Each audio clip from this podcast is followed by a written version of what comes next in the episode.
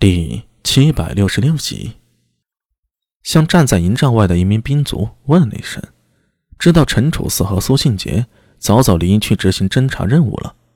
苏大伟想了想，决定去大总管陈之杰那儿向他禀报一下昨晚的情况。虽然说他只是一个小小的斥候对阵，但一来因为负责情报，二来与陈楚四关系不一般，一般情况下陈之杰会见他的。向着陈之杰的中军大帐走去，沿路还要经过好几处营垒。刚走到一半，就看到一个高大英俊的男子，身穿明光甲，背后拖着长披风，在二十余名兵丁的陪同下迎面走了出来。苏大伟一愣，认出此人是此次军中副总管王文度。关于此人，苏大伟此前并无印象，只依稀听说有宣贵背景。只是不知道是关陇王室还是别支，和王皇后那一支啊有没有什么关系？对于这些，苏大伟一般没太大兴趣，也就没有去打听。他紧紧地站在道旁，插手为礼道：“见过副总管。”“哦，原来是苏队长。”王文度眼前一亮，加快了几步，笑着拍了拍苏大伟的肩膀。这是一个颇为微妙的肢体动作。大家此前并无交情，又跨着军阶级别，王文度如此动作显得有些刻意，这是玩肢节下交吗？苏大为心中腹诽，面上不动声色地说道：“副总管在巡营吗？”“是啊，越是要接近敌人，越是大意不得。我得四处看看，看看有没有疏漏。”王文度颇为健谈，举手投足间透着优雅。给人一种如沐春风之感。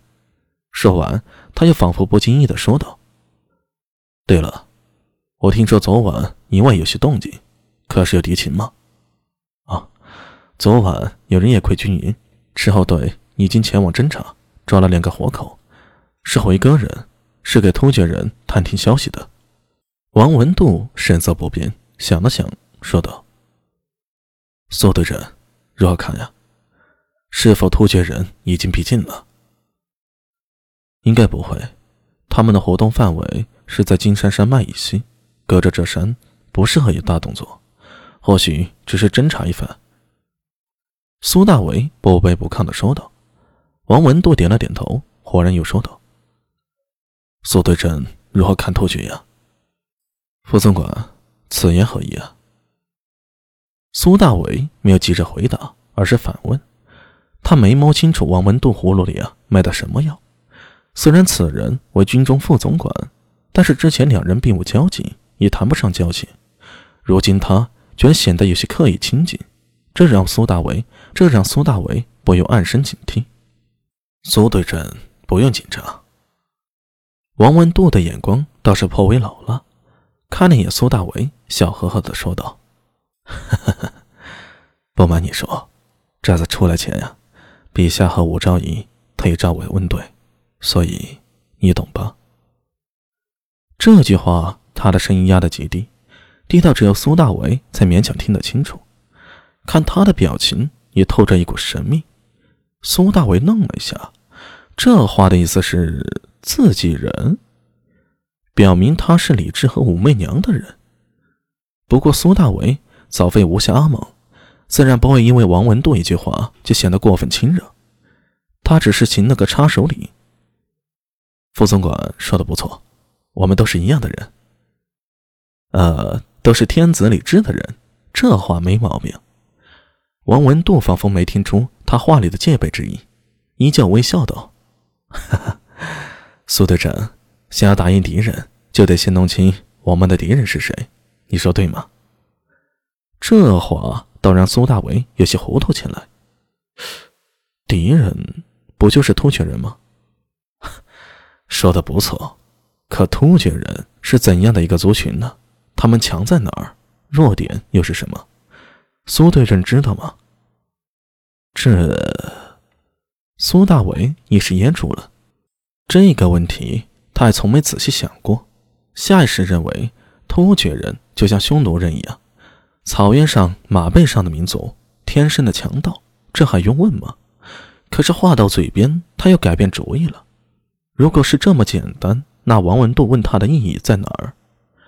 脑中灵光一闪，苏大为欠身道：“叶问七想，这就是向王文度请教的意思了。”王文度颇为满意的仰头笑了笑：“哈哈哈哈好说，今日有闲，我便指点苏队长一二。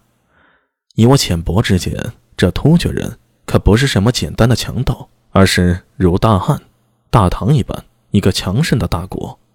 嗯，突厥即突厥汗国，是由漠北崛起的以游牧为主的部落联盟国家。”听上去似乎和草原上的其他部落一样，其实不然。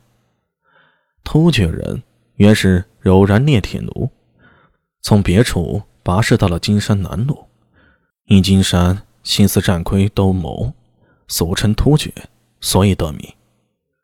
突厥汉王阿史那氏最初只有数百家，后来部落发展至数万人，在这之后，突厥。合并了铁勒部五万余户，势力逐渐强盛。随后又羁绊了柔然，以漠北为中心，在鄂尔浑河流域建立了突厥政权。最强盛时，最强盛时，将于东至辽海，西濒里海，北至北海，南临阿姆河南，分辖地为图里、达头。